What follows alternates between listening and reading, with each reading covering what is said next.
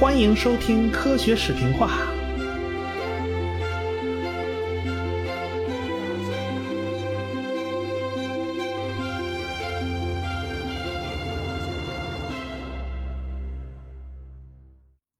上文书我们讲了米勒实验，说全了应该叫米勒尤里实验。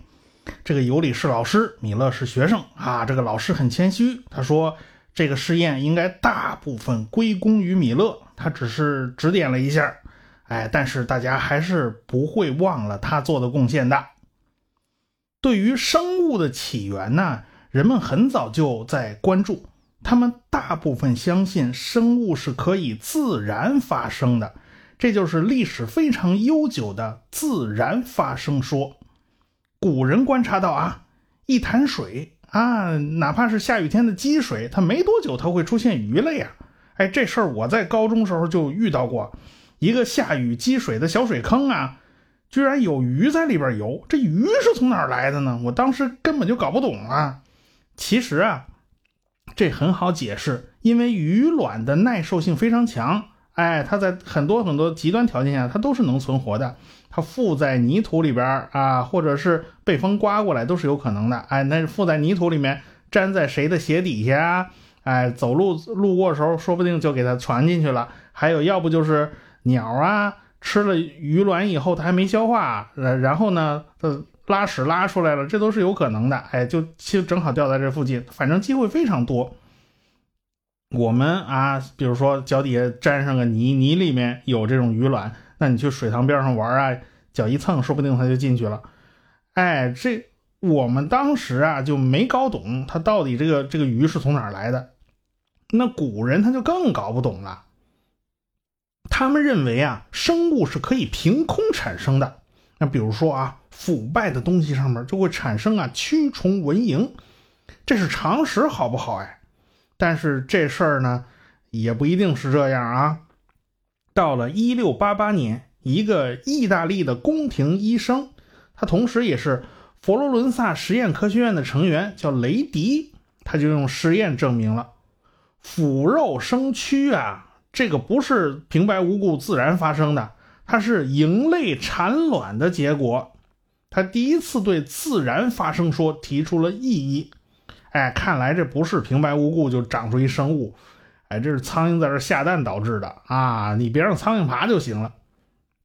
后来显微镜被发明了，大家看到微生物啊，于是大家就认为啊，这个蚊蝇、跳蚤这种东西虽然很小啊，但是这种东西它不大可能是自然而然的就平白无故长出来的啊。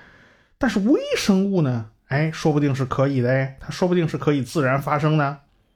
到了一七四五年，英国的天主教神父也是个显微镜专家，叫尼达姆。他想法子啊，就用各种各样的液体浸泡消毒啊。哎，他想想这个东西是不是能把微生物全杀死？后来他发现啊，这微生物仍然会出现。哎，他就认为啊，啊，假如。我这个消毒把这个微生物已经全都杀死了，结果这个微生物它还是出现，它就说明这个微生物是可以凭空蹦出来的嘛？啊，这个自然发生说它应该是正确的。当时法国最著名的博物学家呢叫布封，我们以前讲过呀，这个布封啊，我们一开始提到过这个人，那是法国那御花园大总管呐，他有了布封的支持，这位神父的研究成果啊。当时在科学界就引起了一阵轰动啊！后来到了一七七五年，这一晃啊，三十年过去了啊！意大利有位生理学家叫斯帕兰扎尼，他就做了一系列的实验啊，他就证明这位神父的实验结果啊，那是不对的，那是由于加热不够、封盖不严造成的。但是还是有人反驳呀，说。你做试验的时候，什么烧的时间太长了吧？那空气里边的活力都被烧光了啊！这当然不行，没了活力，这微生物它自然出不来。他当时认为啊，这个微生物这些东西都是依靠空气中一种莫名其妙的活力嘛。结果，那没办法呀，这事儿一搁就搁下来了。又过了六十二年，有另外一位科学家叫施万，他觉得不对头啊。什么空气加热会把活力弄没了？什么叫活力？那胡扯吧！这是后来他就改进做了试验，把空气加热到非常高的温度，然后冷下来冲到瓶子里头，哎，然后在这瓶子里养青蛙，人家青蛙嘛屁事儿都没有啊，那就说明这个高温呢，它不会影响什么活力嘛。哪怕我姑且认为它活力存在，也就，但是我这个空气也是拿高温烧过的，它没有影响活力的存在吗？这个活力啊是很流行的一种说法，在当时特别流行。那时候，生物学家、化学家普遍认为生命是神奇的呀。他们相信有一种神奇的活力啊。我们讲下一个专题啊，就不是这个专题了啊，叫工业革命。讲工业史的时候，我们讲一部分化学史。到那时候啊，我们再详细讲这个问题。最后啊，把这个事儿搞定的是谁呢？是大名鼎鼎的巴斯德，他做了两个瓶子，一个瓶子是开着口的，啊，这空气直接就能进去。假如空气里面有微生物的话呢，它直截了当掉进去是一点问题都没有的。另外一个瓶子可就不一样了啊，这个瓶子的口啊又细又长，而且拐了一个 S 型的弯儿。哎，这个虽然拐了拐了个 S 型的弯儿吧，它这瓶子口它并不是封着的啊。和外界的空气它是连通的，但是空气里边的微生物想拐这大 S 型弯，它拐进去啊，它就会费了劲了啊！所以呢，就拿这俩瓶子来做实验，这两个瓶子里面都灌了肉汤，然后在底下加火，直接给它煮开了，煮沸了。为什么？就是想办法把这微生物全都杀死。肉汤里面我们杀把微生物杀得一干二净，那么。假如肉汤出现腐败，这些微生物啊必定来自于外界的空气。哎，结果这两个瓶子往那一放，直接敞着口那瓶子，没多久就开始腐败变质了。这也好理解啊，空气里边那个微生物全都进去了嘛。那个瓶子口扭成一大 S 型，弯弯曲曲，那瓶子里边放的这个肉汤啊，连放了四年。它都没有发生腐败现象。我在这儿啊，也顺便说一句啊，现在老是有人说一个东西好多年不变质，一定是防腐剂放太多了。其实不一定是这么回事啊。你先搞搞清楚前因后果。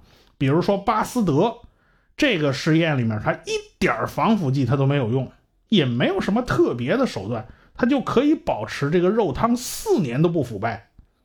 关于这事儿啊。这巴斯德还和别的科学家呀发生了一堆的论战。那将来啊有机会讲医学史，我放在医学史里边讲，好啊。反正呢，自打巴斯德这个研究结果一出来啊，大家就知道了。哦，这个微生物原来也不是能够自然发生的。我们看一个肉汤腐败了，或者什么东西长毛了，那并不是它平白无故自己长出来的，而是有微生物落上去了。它才长出来的，所以这不是生命平白无故的发生的。那么，生命究竟从何而来呢？当时啊，化学家们已经知道了，这个生命它没有什么特殊的，在生命里所发生的那些个化学反应啊，自然环境中它也是有的。哎，它不过就是一般的化学反应罢了。这时候，那个啊，这个恩格斯他也来掺和一脚啊，他相信。这个生物必定是因为化学反应而产生的，总有一个从无机物到有机物的过程。你看他他这儿还还来插一脚。到一九二九年，那么奥帕瑞和霍尔丹就猜测早期的地球大气层啊不是现在这种成分，那时候的大气啊它是还原性的，现在的大气呢是氮气加氧气。氮气我们就算中性的，氧气肯定是氧化性的嘛，哎，所以那个时候远古时代大气不是氧化性的，是还原性的。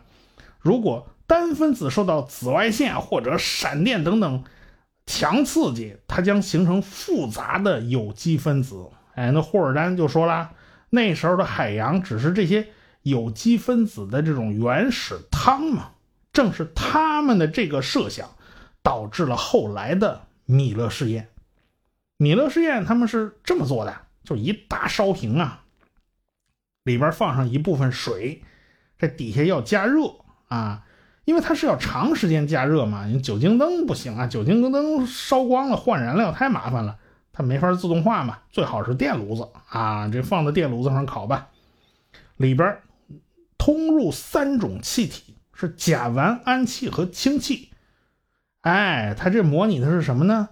就是火山附近的温泉啊，那有热水，因为火山的热量它是烧的滚烫的，哎，外边是大气混合在一起啊。因为还有水蒸气嘛，这混着这三种气体一起进入下一个大烧瓶，这下一个大烧瓶体积也挺大，是五升的啊。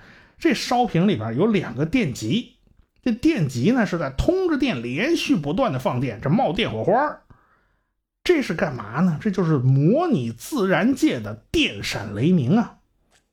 然后，哎，这个混合气体流过电闪雷鸣这个放电这个区域，然后。哎，下边就是一段冷却管这个冷却管啊，弯弯曲曲的，哎，外边是一层通水嘛，就是整个冷却管是泡在水里的，用水把里面的东西冷却下来。这是模拟什么呢？就是模拟，哎，大气中水蒸气遇到冷空气以后冷凝变成雨，哎，然后这个时候水蒸气就已经变成水滴了，哎，把反应生成的那一大堆物质啊。冲进海海里面，其实呢，在这个反应装置里面，就沿着水管冲下去嘛。哎，沿着水管冲下去以后，留下了一堆混合的液体，慢慢流回到电炉子加热那边那个烧开水那烧瓶里边。哎，这就有循环往复，一直不断。然后呢，中间接了个出水口啊，那水龙头一开，稍微可以放一点水出来，然后可以化验化验那个里面到底有什么成分。但是总体来讲，外界的任何物质都不会进去，里外是隔绝的。里边的出来可以，就外界的进去是不行的。一九五三年，他们这个试验就是这么搞的。一九五三年呢，恰好跟发现 DNA 的双螺旋结构那差不多是前后脚啊，所以大家对这个试验呢都是很关注的。哎，他们这个试验呢，那就开着长时间做呀，一做一折腾一个礼拜。生成的那些个物质啊，那乌七八乌漆麻黑、乱七八糟，什么都有，有点像那焦油啊。慢慢分离呢，有二十多种有机物，十一种氨基酸里边有四种，比如说甘氨酸、丙氨酸、果氨酸、天冬氨酸，这都是蛋白质里面包含的东西。这说明啥呢？就是说呀，从无机物到简单的有机物。并不难，这些氨基酸都并不复杂，但是大家拼命去找里边有没有什么 DNA 呀、RNA 呀，这俩一个都没找见啊！要知道 DNA 和 RNA 这才是生命的基本单元啊、基本物质啊，没了这东西，那你就很难称之为生命了，对不对？看来。哎，有机物从简单到复杂这个过程啊，是个坎儿，它轻易是迈不过去的，没那么便宜就让你迈过去。米勒试验呢，也伴随着一大堆质疑，主要是三条。第一条，你怎么知道远古大气的成分呢？这都是你拍脑瓜子胡猜嘛，这事儿不靠谱嘛。这第一条。第二条是。你是不是密封做的不好啊？你漏气了啊？是不是导致外界有东西混进去了？如果这些氨基酸呐，这些个东西都是外界漏进去的，那你这不算数，对吧？第三条，那就是没有找到 DNA 或者 RNA。这氨基酸说到底还是简单物质嘛，离开生命还好远好远呢。所以你这个试验呢，是解释不了生命起源的。主要就这三条。那么该如何回应这些质疑呢？哎，咱们一条条来说啊。远古大气的成分是从哪儿知道的呢？呃，那是从遥远的木星啊、土星、天王星、海王星那儿知道的。哎，要知道我们太阳系大部分是氢元素，太阳上氢元素占了百分之七十一点三，剩下的氦呢大约占了百分之二十七，其他的所有元素。归了包堆加在一块占了百分之二，也就是个零头。哎，整个太阳系呢大差不差的，因为太阳上，呃，太阳占了太阳系总质量的百分之九十九点七五嘛，大差不差，应该是这个成分吧。那木星大气里边呢，就要比太阳上这这些成分啊更加复杂，因为太阳的温度太高了，只能存在简单元素。那木星就不一样了，氢气的比例比太阳呢要稍高一点，氦气的比例要稍低一点。哎，这是探测器去那儿拿回来的结果呀。为什么呢？估计就是因为氦比较重，都沉积在核心部分；氢比较轻嘛，都在大气里头待的更多一点。像水呀、甲烷呐、硫化氢啊、氨呐，还有磷化氢，在木星大气里边，它可是大大的有啊。那土星呢？土星也差不多，差不多都是这个样子的。但是天王星和海王星呢就不一样了，氦的含量啊就接近太阳系的平均值。哎，它俩核心不大，这氦气它引力不够嘛，它都沉不下去，所以都在大气里头，所以它那个成分就差不多。但是天王星和海王星，甲烷占了百分之四，这比例就是非常高了。哎，因此这天王星海王星看上去就是蓝的。你看啊，根据这几颗行星的情况，我们大致可以推断呢，太阳系早期啊那些气体啊，大概也就是这成分。我想，我们地球它也不例外，是不是？但是现代的大气啊，这个成分呢是千年万代它演化的结果。当初地球刚形成那会儿，它不是这样的啊，所以那时候不是一个氧化型的大气。只是对第一条质疑的一个回应。我们怎么知道那时候大气的成分是从其他外星球上看来的，是从整个太阳系的结构上猜来的？第二个。你是不是密封没做好，漏气了，或者是漏了什么？他其实告诉你，密封做的非常好。后来有人分析了米勒实验的那些结果，发现啊，里边发现的这些个氨基酸都是两种镜像结构存在的，就是手性啊，它这个分子是有手性的嘛。但是自然界它不存在这种情况，哪有这么成双成对的出现的呀？这太特殊了。哎，显然。这些氨基酸只可能是在这瓶子里烧出来的啊，这不可能是从外界跑进来的。所以米勒这个瓶子它不漏气啊，是第二条很做了很好的回应。第三条，呃，这个这个是个硬伤，这是米勒试验最大的一个硬伤。哎，DNA 和 RNA 啊，这这可以有啊，但是现在它真没有啊，这个是米勒试验没法解决的。米勒试验呢，后来进行了很多次。一九五三年，他搞过一次，写了篇论文发了。一九五八年，米勒又搞过一次，那次呢就留下了一堆的实验记录和样品，但是没有发表论文成果什么，他都没有发表。到上世纪七十年代呢，米勒还在搞这个原始汤的这个实验，但是他把成分给改了，他觉得，呃，氨气不会那么多。哎，但是硫化氢和二氧化碳应该都还是有的。哎，这种试验都是为了验证这个原始汤假说。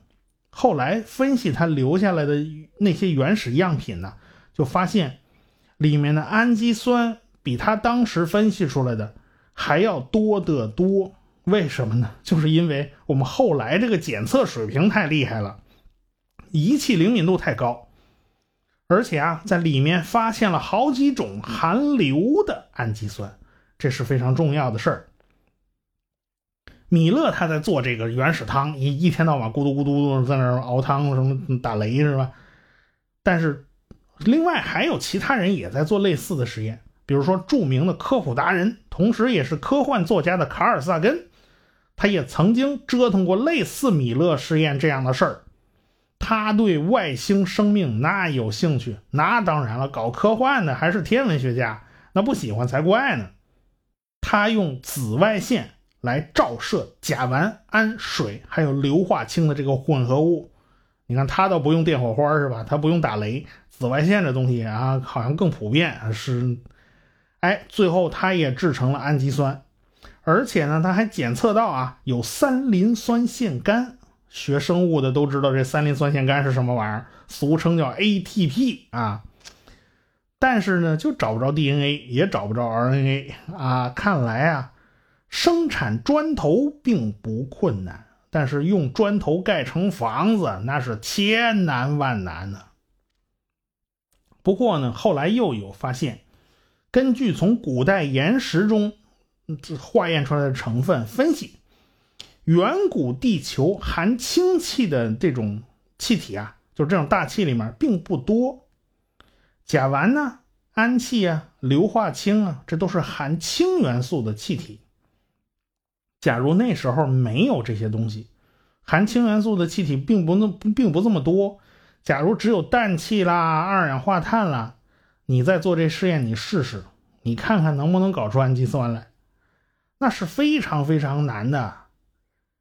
但是呢，呃，尽管如此，这个米勒实验还是告诉我们，只要条件足够啊，咱地球上不行，咱还有外星球呢。说产生有机分子啊，它也不是难事儿，对不对？从外太空的陨石上也发现了氨基酸，那么有一种说法就开始流行了，啊，这个是不是氨基酸这种有机物是来自于外太空的呢？它不是地球本地的呢？那初始的生命是不是啊也来自于外太空呢？这个说法呀，看上去很有道理啊啊！毕竟要知道，太阳系形成的时候。越离太阳越远呢，它凉的越快，对吧？离太阳越近，它凉的越慢。所以火星它一定比地球先凉下来嘛，它就先比地球进入宜居状态。呃，所以呢，你说火星上先产生生命有没有可能呢？有可能，但是这话呢属于废话，又等于像没说一样啊。那那太空的生命又是从哪儿产生的呢？难道在火星上它也有一水坑啊？这这这也是这种原始汤？那那你这问题没解决啊？那在地球和在火星那不是一样吗？就好比我认问你啊，人类是从哪儿来的？你告诉我是妈生的，那不等于是废话吗？那妈是从哪儿来的吗？你等于把这个问题啊向后推了一格，等于没解决。所以，呃，这个氨基酸之类的来自于太空，这这个答案虽然。虽然有意义，但是并不是一个很招人喜欢的答案。那么有人说了啊，啊，咱没必要和那水坑死磕吧？是不是？那个原始汤啊，这东西是不是可以产生在粘土里边嘛？粘土就像海绵，是不是很多物质吸附在这上面？这种晶体啊、晶格里面，是不是就可以促使生命物质的诞生呢？你也不能说这东西没道理。啊，这个原始汤这个学说呢，是海里生成的或者水里生成的。这粘土这理论呢，就是地上生成的。到底是在地上呢，还是在海里呢？这玩意儿谁知道啊？后来呢，就五花八门了。这描述生命起源的学说呀，能有十几种之多。还有什么脂质世界假说？这脂肪的脂啊，是多磷酸盐假说，辅酶世界假说。还有黄铁矿假说、新世界假说，新就是那个那个电池那个新元素那个新啊。这多环芳烃世界假说啊，代谢在先模型、自催化假说、自组织自复自复制假说，哎，还有深部热液生物圈模型、深海喷口假说、热合成世界假说、放射性海滩假说，呃，紫外线和温度辅助的复制模型。还有水泡假说，还有多起源假说。这多起源假说就等于大杂烩嘛，什么都算上。大家听得一头雾水，我我这念的都是口干舌燥啊。总之，假说很多就是了，但是都不能完美的解释如何从简单的有机物氨基酸这一个环节发展成复杂的生命，而且能做实验的都不是特别多呀。这原始汤是可以像米勒这样做试验的。最近呢，大家都比较关注深海热液，因为在深海之下啊，呃，火山的作用，这个海底啊会有高温的热液喷出来，那里没有阳光，也没有氧气，但是热液喷口附近呢，形成了庞大的生物群落。你看人家在这么恶劣的环境下。依然活得很好，而且不需要阳光，不需要氧气，人家依然可以活下去。遥想当年海洋刚形成的时候，海底热液的活动强度是现在强度的五倍，海底热液就把一大堆的金属元素给喷出来了。所以那个时候，海洋还处于一个强还原环境。它富含还原态的铁呀、铜啊、锌啊、铅啊、锰啊这种金属离子，而且甲烷呢、氢气啊、硫化氢这种气体啊也都很多。它当时海水的温度呢维持在七十到一百度左右，那时候光合作用还没出现。那当然了，那植物还没出现呢，哪来的光合作用嘛？大气中呢几乎是没有任何一点氧气的，二氧化碳的含量是非常非常高的，因此啊，整个海洋呈现酸性。所以不难看出啊，早期的海洋所具有的环境与现代的这种海底深海热液喷口啊。这环境它是非常相似的，所以科学家们就猜想，正是早期海洋海底热液喷口的周围，生命开始悄悄地萌芽了。而且啊，还有证据，在深海热液喷口附近呢，就找到一些超嗜热那种古菌，在那儿生活的，它它不嗜热，它活不下来呀。哎，那二话不说啊，拿过来先测 DNA 嘛。然后根据分子中这算算这东西有多么古老，要知道啊，进化可以描绘成一棵进化树啊，但是这个树总有一个根儿的。那么这么古老的物种生活在深海热液附近，哎呀，你你得想想啊，是不是这个古菌呐？它就是这个进整个进化树的根呢？这个也很难说啊。但是很让人产生这种联想啊，是难免的。难道这个生命真的就诞生在这个深海热液附近吗？到底这个生命诞生在何处，到现在也还是一个谜。米勒在二零零七年呢，就因为心脏病去世了。很难说，他当年搞的那一锅原始汤啊。真的能告诉我们有关生命起源的奥秘，但是他的这个实验呢，无疑是探索生命起源道路上重要的一步。讲到这儿呢，整个物种起源系列呢就迎来大结局了。呃，我也没想到，我这足足讲了四十二集啊，算上请假的几个礼拜呢，前前后后足拖了有十一个月了啊。感谢广大听众能有耐心听我絮絮叨叨讲这么多个礼拜。我只是想啊，能够清晰的告诉大家，现代生物学唯一的这个大框架进化论，它是如何炼成的。在达尔文之前，有过多少人做了探索与铺垫？在达尔文之后，又有多少人做了补充和修正？人类认知一个纷繁复杂的大千世界，是经历了多少的艰辛与努力？人类对了解自身又走过了多少曲折的道路？下个礼拜呢？呃，我和汪杰将会到广东珠三角走一趟，所以下个礼拜六呢就很忙，上午到佛山，下午到珠海，哈，这时间安排都很紧，晚上还要回广州呢。因此呢，就没有办法正常的安排节目演出了。我可能会放个小彩蛋啊，这个正好呢是呃新旧两个大的系列交界的地方，正好呢放彩蛋缓冲一下。下个新系列呢，我将开始讲工业革命，也就是技术史。这是一段荡气回肠的历史啊，我们人类是如何迸发出无比的创造性。在几百年的时间里面，就创造出了前面几千年都难以比拟的巨大财富，而且整个生活状态有了一个巨大的飞跃。一个个不起眼的这种发明创造，又是如何改变了我们的生活？呃，这个系列我将分成比较多的小段落啊，它不会像物种起源这样一口气讲这么长，这讲的东西呢也会比较丰富。比如说讲蒸汽机，顺带咱们讲讲热力学的发展呢，是不是？也会顺带讲一讲化学史。很多人我知道对化学史是感兴趣的，毕竟化学工业可是推动了社会的极大进步的啊！想想化肥呀，想想炸药啊，诺贝尔和索尔维这二位可都是搞化工的，对不对？呃，大家可能知道啊，我是军迷，讲蒸汽船，咱们就顺便讲讲。大航海时代啊，讲讲海军之类的，欢迎大家继续支持我的节目。呃，我也在策划收费节目，具体的内容呢还不便透露啊，容我卖个关子啊。其实已经透露了一点点。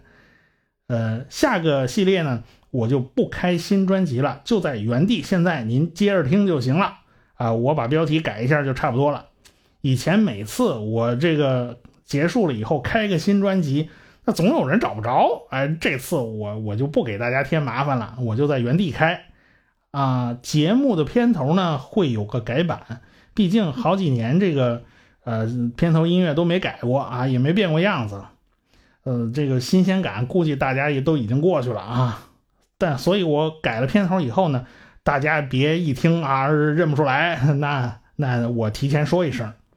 八月二十号呢，在深圳还有一场小型的见面活动，我和汪杰还有旭东三个人，哎，就我们仨，没其他嘉宾了。这样呢，我们和大家就有机会做个深度互动接触吧，因为时间比较充足啊。这次有答疑的时间，答疑时间也比较长。从五月十三号开始啊，那次活动啊，我每讲一次都会换一个话题，哎。五幺三我讲的是灯泡，我讲的是爱迪生，嗯，到七幺五呢，我讲的是恐龙，到广东到底讲什么呢？我是费了不少心思。一方面，这个话题呢，最好是能够为后面将要讲的这个工业革命呢做个开篇，而且也得和广东这地方得他得能说得上关系，是不是？哎，最后呢，定下来的话题呢，就是航海家的头等大事。大家都想知道啊，是航海家的头等大事到底是啥呢？那么，呃，这快来现场听我讲啊！现在我不告诉你，活动地点在深圳清华大学研究院啊，搞清楚啊，研究院不是研究生院啊。报名从速，大家可以关注科学视频化的微信公众号啊，在那儿有报名的链接啊。顺便说一句，我那本新书《柔软的宇宙》。出了精装版啊，硬皮的，有想收藏的可以通过科学声音官方微店直接购买，啊，这链接也在公众号里面呢啊，反正公众号你关注了以后啥都有了啊。行了，就说这么多吧，咱们深圳不见不散。